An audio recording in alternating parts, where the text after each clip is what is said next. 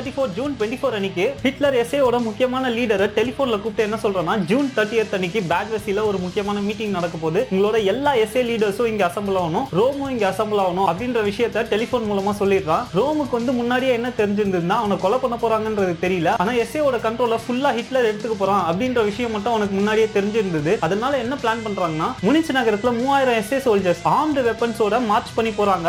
இவங்க என்ன கோஷமிட்டுட்டே போறாங்கன்னா ஹிட்லர் கவர்மெண்ட் எங்களை ஏமாத்திருச்சு அப்படின்னு சொல்லி ரோடு முழுக்க கத்திக்கிட்டே போறாங்க. இது ஹிட்லருக்கு தெரியுது. அடுத்த நாளே ஆன ஜூன் முப்பதாம் தேதி அன்னைக்கு தான் மீட்டிங் நடக்கணும். இந்த மீட்டிங் எங்க நடக்கணும்னா பேட் வெசில தான் நடக்கணும். இது பக்கத்துல இருக்க டெகரன்சி டவுன்ல ஹோட்டல் ஹான்சல் பாவர்ல ரோமும் அவனோட எஸ்ஏ லீடர்ஸும் தங்கி இருக்காங்க ஜூன் முப்பதாம் தேதி காலையில ஆறரை மணிக்கு மூணு கார் அந்த ஹோட்டல்ல போய் நிக்குது. ஹிட்லர் ரோமோட பேட்ச பிடிங்கிட்டு நீ ராஜ துரோகம் பண்ணிட்ட அப்படின்னு சொல்லி அவனையும் அந்த ஹோட்டல்ல இருக்க எஸ்ஏ லீடர்ஸையும் அரெஸ்ட் பண்றாங்க. இவங்களை எங்க வைக்கிறாங்கன்னா முனிச்சு நகரத்துல இருக்க ஸ்டாடலம் பிரிசன்ல வைக்கிறாங்க. இவங்களை அரெஸ்ட் பண்ண உடனே அன்னைக்கு நடக்க வேண்டிய மீட்டிங் மிச்சம் இருக்க எஸ்ஏ லீடர்ஸோட பேட் வேசியில மீட்டிங் போடுறான் ஹிட்லர். இதுல அவன் என்ன அனௌன்ஸ் பண்றானா Rohm twelve million marks France கிட்ட இருந்து வாங்கியிருக்கு. ஜெர்மனி கவர்மெண்ட்டுக்கு அகேன்ஸ்டா ரிவோல்ட் பண்றதுக்காக. அதுக்காக தான் ரோம் அரெஸ்ட் பண்ணும். இனிமேல் இந்த எஸ்ஏவோட ஃபுல் கண்ட்ரோலும் ஏன் கீழே தான் இருக்கும் அப்படின்றத அனௌன்ஸ் பண்றான். இந்த மீட்டிங் முடிச்ச உடனே இதுல அரெஸ்ட் ஆன முக்கியமான ஆறு லீடர்ஸை ஷூட் பண்ண ஆர்டர் பண்றான் ஹிட்லர். அவனுக்கு உடனே ரோமை ஷூட் பண்ண மனசு வரல. ஏன்னா ரோம் நிறைய நல்லது ஹிட்லருக்கு பண்ணியிருக்கான். அதனால ஹிட்லர் ரோமுக்கு காட்டின அதிகபட்ச கருணையே என்னன்னா ரோமுக்கு ஒரு சான்ஸ் தராங்க. மத்தவங்க கையால அசிங்கப்பட்டு சாவறதை விட அவன் கையாலே அவனை கொண்டுக்கலான்ட்டு ரோம் அரெஸ்ட் பண்ணி வச்சிருந்த செல்ல ஒரு டேபிள் இருக்கு. அவன் டேபிள்ல ஒரு கன்னை வச்சுட்டு அங்க இருந்து சோல்ஜர்ஸ் வெளியே வந்துடுறாங்க.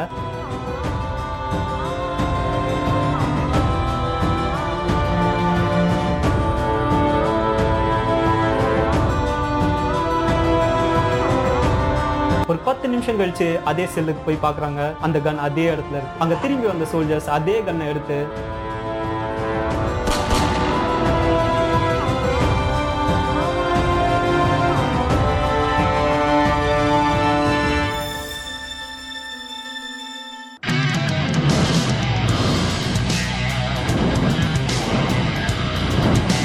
ஒரு லிஸ்ட் ப்ரிப்பேர் பண்ணி இந்த லிஸ்ட்ல இருக்க மென்ஸ் எல்லாம் கொண்டாங்களே இதுக்கு பேர் ஆபரேஷன் ஹம்மிங் பர்ட் ஸோ இந்த ஆபரேஷன்ல ரோமும் எஸ்ஏ லீடர்ஸும் மட்டும் கொலை பண்ணல. ஹிட்லருக்கு யார் யாரெல்லாம் வருங்காலத்துல எதிரியா இருப்பாங்கன்னு நினைச்சாங்களோ இதுக்கு முன்னாடி யார் யாரெல்லாம் ஹிட்லருக்கு பிரச்சனை கொடுத்தா குறைச்சல் கொடுத்தா அப்படின்னு நினைச்சாங்களோ அவங்க எல்லாரையும் கொலை பண்றாங்க. ஃபார் எக்ஸாம்பிள் ஹிட்லர் புட்ச் நடந்த போது அவனை ஏமாத்தின கார் ஹிட்லர் எலெக்ஷன்ஸ்லயும் ஜெயிச்சும் சான்சலர் பதவி வாங்கின ஸ்கிளச்சர் ஹிட்லரோட பார்ட்டியை ரெண்டா உடைக்க நினைச்ச ஸ்ட்ராசர் இப்படி ஹிட்லருக்கு ஏற்கனவே துரோகம் பண்ணவங்களெல்லாம் வஞ்சம் வச்சு இந்த ஆபரேஷன்ல கொலை பண்றாங்க. கிட்டத்தட்ட இந்த ஆபரேஷன்ல மட்டும் நூத்தி ஐம்பதுல இருந்து இருநூறு பேரை கொலை பண்ணியிருக்காங்க. ஒவ்வொருத்தரும் சாதாரண மக்கள் கிடையாது. ஜெர்மனில இருக்க முக்கியமான லீடர்ஸ் ஜூலை ரெண்டாம் தேதி அபிஷியலா ஹிட்லர் என்ன அனௌன்ஸ் பண்றானா இது ஒரு கிளென்சிங் ஆபரேஷன் இந்த ஆபரேஷன் மட்டும் நடக்கலனா இந்நேரத்துக்கு ஜெர்மனிக்கு அகேன்ஸ்டா ஒரு ரிவோல்ட் நடந்திருக்கும். ஜெர்மனி கவர்மெண்ட்டே கோக்க ட்ரை பண்ணிருப்பாங்க அதுக்கான கவுண்டர் ஸ்ட்ரைக் தான் இந்த ஆபரேஷன் இது எல்லாமே ஜெர்மனியோட நல்லதுக்கு தான் அப்படின்னு ஹிட்லர் சொல்றான். ஹிண்டன்பர்க்கு இப்ப சுத்தமா உடல் நல முடியவே இல்லை. Nineteen thirty four first August அன்னைக்கு டாக்டர்ஸ்லாம் செக் பண்ணி என்ன சொல்லிடுறாங்கன்னா இன்னும் டுவெண்ட்டி ஹவர்ஸ் மேல தாக்கு பிடிக்கிறதே கஷ்டம் தான் ஹிண்டன்பர்க் அப்படின்னு சொல்லிடுறாங்க. ஸோ ஹிண்டன்பர்க் சேர்த்துட்டா கண்டிப்பா பிரசிடென்ட் போஸ்ட் ஹிட்லருக்கு தான் வரும். இது வெறும் ஹிண்டன்பர்க் சாவறதுனால மட்டுமே ஹிட்லர் பிரசிடென்ட் ஆனது இல்ல இதுக்கு முன்னாடி ஒன்றரை வருஷமா அதுக்கான காய்கள் எல்லாம் செட் பண்ணியிருக்கான் ஹிட்லர். எனேபிளிங் ஆக்டை கொண்டு வந்தது எனேபிளிங் ஆக்டை கொண்டு வந்த அப்புறம் அவனுக்கு அகேன்ஸ்டா இருக்க எல்லா சோஷியல் டெமோக்ராட்ஸ் கம்யூனிஸ்ட் பார்ட்டிஸ் எல்லாம் அடக்குனது. ஹிட்லருக்கு எதிராக எதனா பேசணும்னா சாவுதான் நிச்சயம் அப்படின்ற பயத்தை விதைச்சது. ரெயின்ஸ்டாக் பார்லிமெண்ட்ல இருக்க எல்லா மெம்பர்ஸையும் நாசி மெம்பர்ஸா மாத்தினது. ஸோ அவனுக்கு அகேன்ஸ்டா பார்லிமெண்ட்ல பேச வேற கட்சியே கிடையாது. இதுக்கும் மேல எஸ்ஏ ஒரு ஃபுல் கண்ட்ரோல் அவனுக்கு கீழே கொண்டு வந்தது. இதுக்கு மேல ஜெர்மனியில ஹிட்லரை எதிர்க்க வேற யாருமே இல்லை. ஸோ பிரசிடென்ட் இன்னும் இருபது மணி நேரத்துக்குள்ள சாவ போறான்னு தெரியும். ஸோ எல்லா ரேஜ்டாக் மினிஸ்டர்ஸையும் கூப்பிட்டு ஆகஸ்ட் ஒன்னாம் தேதி ஒரு மீட்டிங் போடுறான் ஹிட்லர் பிரசிடென்ட் செத்த உடனே இனிமேல் சான்சலர் போஸ்ட் கிடையாது. பிரசிடென்ட் போஸ்ட்டும் சான்சலர் போஸ்ட்டும் ஒன்னா சேர்ந்து பிரசிடென்ட் போஸ்ட் மட்டும் தான் இருக்கும். அந்த போஸ்ட்டை நான் தான் எடுத்துக்க போறேன் அப்படின்னு ஹிட்லர் சொல்றான். இதுக்கான அர்த்தம் என்னன்னா சான்சலர் போஸ்ட்டுக்கு பவர் ஜாஸ்தி எனேபிளிங் ஆக்டும் இருக்கு. ஸோ இந்த பவர்ஸை யாருக்கும் விட்டு கொடுக்க ஹிட்லர் ஆசைப்படல. ஜெர்மனியை கண்ட்ரோல் பண்ற மொத்த பவரும் ஹிட்லர் கீழே தான் இருக்கணும்னு நினைச்சான். ஆகஸ்ட் ரெண்டாம் தேதி பிரசிடென்ட் ஆகிறாரு ஹிட்லர் ஜெர்மனியோட பிரசிடென்டா மாறுறான். இந்த வேர்ல்ட் வார் ஒன் முடிஞ்சப்பறம் ஜெர்மனி ட்ரீட்டி ஆஃப் வெர்சடைல்ஸ்ல சைன் பண்ணியிருந்துச்சு. இந்த ட்ரீட்டி ஆஃப் வெர்சடைல்ஸ் என்னன்னா ஜெர்மனி ஃபாலோ பண்ண வேண்டிய சில கண்டிஷன்ஸ் இல்ல முக்கியமான கண்டிஷன் என்னன்னா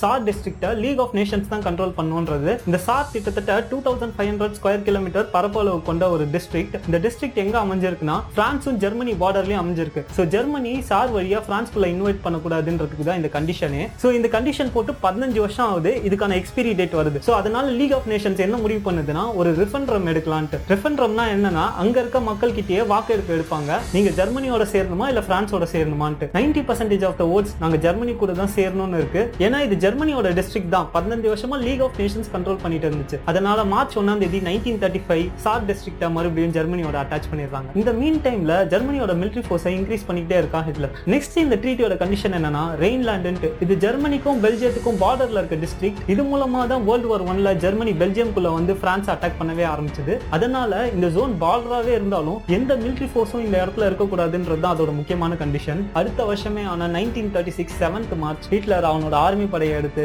கிரீன்லாண்டோட பார்டர்ல நிக்க வைக்க. இது கம்ப்ளீட்டா அகேன்ஸ்ட் த ட்ரீட்டி ஆனா பிரிட்டன் வாயே திறக்கல. ஏன்னா பிரிட்டனை பொறுத்த வரைக்கும் ஹிட்லர் பயங்கரமான அன்ஸ்டேபிள் காய் அவன் எந்த டைம்ல எப்படி டிசிஷன் எடுப்பான்றதே தெரியாது. சோ இந்த பிரச்சனைக்குள்ள போய் இன்னொரு வார்ல சிக்கிக்க வேண்டாம். இது மத்த நாட்டோட பிரச்சனை அவங்க சமாளிச்சுப்பாங்க அப்படின்னு பிரிட்டன் விட்டுருது. ஸோ பிரிட்டன் சப்போர்ட்டுக்கு இல்லாததுனால பிரான்ஸும் வாயே திறக்கல. பெல்ஜியம் புள்ளப்பூச்சி மாதிரி அது ஒண்ணுமே செய்யாது. சோ ஆப்வியஸா ஹிட்லருக்கு அகைன்ஸ்டா எந்த த்ரெட்டுமே வரல. அவன் பாட்டு அந்த ஜோன்ல ஃபுல்லா மிலிட்ரியால நிரப்பிட்டே இருக்கான். இப்போ வருஷம் nineteen thirty six Hitler president ஆகி மட்டும் ரெண்டு வருஷம் ஆயிடுச்சு. சான்சலரா பொறுப்பெடுத்து மூணு வருஷம் ஆயிடுச்சு. பதினாலு வருஷமா இந்த பழைய கவர்மெண்ட் செய்ய முடியாத எல்லா வேலையும் வெறும் மூணே வருஷத்துல ஹிட்லர் செஞ்சுட்டு இருக்கான். ஜெர்மனியோட எக்கனாமிக் க்ரோத் நல்லா க்ரோ ஆகுது. அங்க வாழ்ற மக்களோட லைஃப் ஸ்டைலும் இம்ப்ரூவ் ஆகுது. அன்எம்ப்ளாய்மெண்ட் தான் முக்கியமான ப்ராப்ளமா இருந்துச்சு. அன்எம்ப்ளாய்மெண்ட் கிட்டத்தட்ட முக்காவாசி ஒழிக்கப்பட்டாச்சு. முக்காவாசியான உழைக்கும் வயது இருக்கும் மக்களுக்கு வேலை கிடைச்சாச்சு.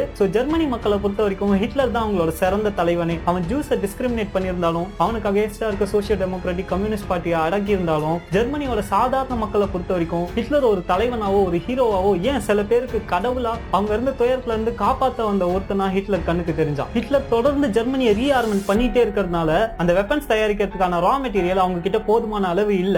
அதுக்கு அவங்க கண்ணு எங்க மேலப்படுதுன்னா ஆஸ்திரியா மேலப்படுது ஏன்னா ஆஸ்திரியால நிறைய அயன் ஒரு இருக்கு. பிளஸ் வந்து ஆஸ்திரியா மிடில் யூரோப்ல ஒரு முக்கியமான பொசிஷனா இருக்கு. சோ ஆஸ்திரியாவையும் ஜெர்மனியும் ஒண்ணு சேர்த்துட்டா ஜெர்மனி அடுத்த லெவலுக்கு கொண்டு போகலான்னு ஹிட்லர் நினைக்கிறான். இதுக்காக ஆஸ்திரியாவோட நிறைய பேச்சுவார்த்தை நடந்துட்டே இருக்கு. இதுல முதல் கட்டமா ஆஸ்திரியா கிட்ட என்ன கேக்குறாங்கன்னா ஆஸ்திரியாவோட கரன்சியை ஜெர்மனியோட மார்க்ஸ்க்கா மாத்துங்க அப்படின்னு சொல்லி ஆஸ்திரியா பிரஷர் கொடுத்துட்டே இருக்காங்க. ஆனா ஆஸ்திரியா இதை போஸ்ட்போன் பண்ணிட்டே இருக்கு. ஆஸ்திரியாவை பொறுத்த வரைக்கும் இது என்னன்னா நைன்டீன் எயிட்டீன்ல வேர்ல்டு வார் ஒன்ல செம்மையா அடிப்பட்ட நாடு இது. அதுக்கப்புறம் அவங்களால ஏஞ்சிக்கவே முடியல. சோ ஆஸ்திரியாவை கைப்பற்ற யூரோப்ல இருக்க நிறைய நாடுகள் ஒரு கண்ணு வச்சுக்கிட்டே இருக்கு. முக்கியமா இட்டாலியில இருக்க முசோலினி. மிச்ச நாடுகள்லாம் உள்ள பூந்து கான்பர் பண்றதுக்கு பதிலாக ஜெர்மனியே சேஃப் அப்படின்னு ஆஸ்திரியாவுக்கு தோணினாலும் ஆஸ்திரியா கவர்மெண்ட்டை பொறுத்த வரைக்கும் ஹிட்லர் பயங்கரமான அன்ஸ்டேபிள் கை ஹிட்லரோட நாசி பார்ட்டியும் ஆஸ்திரியா முழுக்க பரவி இருந்தது. இந்த நாசி பார்ட்டி ஆஸ்திரியாவில் செய்கிற அராஜகங்கள் எல்லாம் பார்த்து ஜெர்மனியோட இணைக்கிறதுல கொஞ்சம் அவங்களுக்கு தயக்கம் இருந்துகிட்டே இருந்துச்சு. அதை எவ்வளோ போஸ்ட்போன் பண்ண முடியுமோ போஸ்ட்போன் பண்ணிக்கிட்டே போனாங்க. இவங்க போஸ்ட்போன் பண்ணிட்டே போறதுனால ஹிட்லர் ஆஸ்திரியாவோட சான்சலரான ஷூகோஷ்னிகை கூப்பிட்டு ஒரு மீட்டிங் அரேஞ்ச் பண்றான். இந்த மீட்டிங்ல பயங்கரமா ரிட்டர்ன் பண்றான் ஹிட்லர். எங்களோட கோரிக்கையெல்லாம் ஃபர்ஸ்ட் நீங்க நிறைவேற்றணும். நாசி பார்ட்டி அராஜகம் பண்ணதுன்னு எங்க மெம்பர்ஸ் எல்லாம் கைது செஞ்சு வச்சிருக்கீங்க. அந்த மெம்பர்ஸ் எல்லாம் ரிலீஸ் பண்ணும்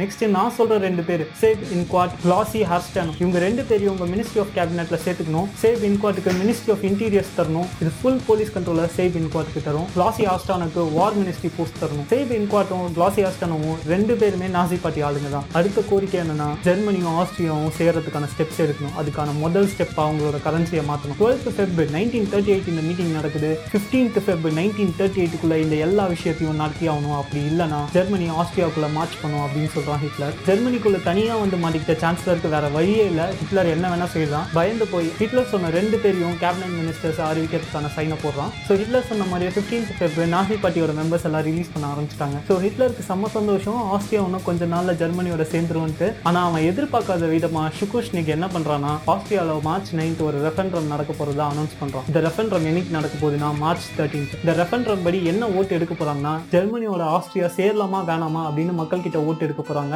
ஸோ ஹிட்லருக்கு தெரியும் இது டைரக்டா நோ சொல்றதுக்கு பதிலாக மறைமுகமா ஆஸ்திரியா நோ சொல்லிட்டு இருக்குன்ட்டு. ஸோ அதுக்காக என்ன பிளான் பண்றாங்கன்னா ஆஸ்திரியா மேல படையெடுக்கலாம் அப்படின்றத பிளான் பண்றாங்க. யூஸ்வலா எந்த ஒரு நாட்டிலையும் ஒரு டிக்டேட்டர் உருவாக்குனாங்கன்னா முக்கியமான கோல் எதோட முடியும்னா அந்த நாட்டோட ஃபுல் பவரையும் கண்ட்ரோல் பண்ணும். அவனை எதிர்த்து கேள்வி கேட்க ஆளே இருக்கக்கூடாதுன்றதுக்காக தான். ஆனா ஹிட்லர் பொறுத்த வரைக்கும் அது பத்தாது. அவனுக்கு தேவையானது.